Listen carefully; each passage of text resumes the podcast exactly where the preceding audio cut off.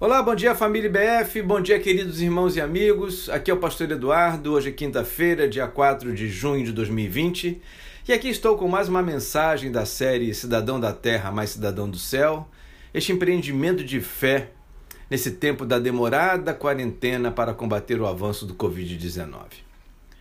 Hoje quero, hoje quero ler Eclesiastes capítulo 1, de 29 a 33, que diz: Visto que desprezaram o conhecimento e recusaram o temor do Senhor, não quiseram aceitar o meu conselho e fizeram pouco caso da minha advertência, comerão do fruto da sua conduta e se fartarão de suas próprias maquinações.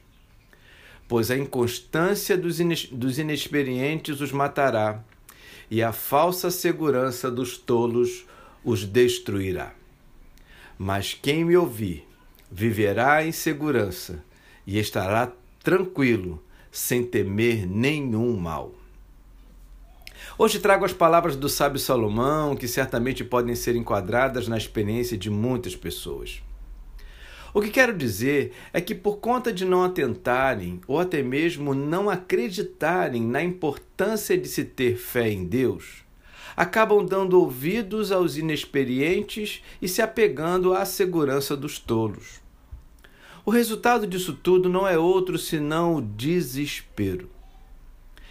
Gente inteligente, capaz, dotada de talentos e virtudes, mas que, em se tratando de fé, esbarram fortemente na fragilidade dos conselhos e sugestões que em nada têm a ver com o cuidado e o poder de Deus.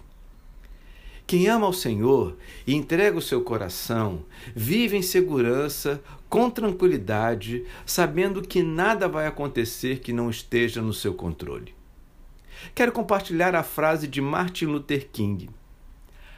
A verdadeira medida de um homem não se vê na forma como se comporta em momentos de conforto e conveniência, mas em como se mantém em tempos de controvérsia e desafio.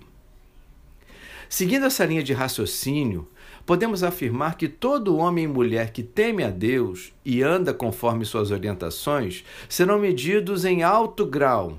Isso porque, num tempo de pandemia, por exemplo, permanecem responsáveis, comprometidos com todos os protocolos, porém tranquilos, seguros e felizes, cuidando do seu coração com a leitura da Bíblia e as orações e, consequentemente, cuidando das pessoas que estão por perto.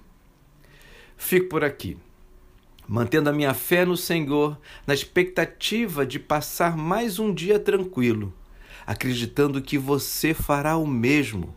E até amanhã, se Deus quiser.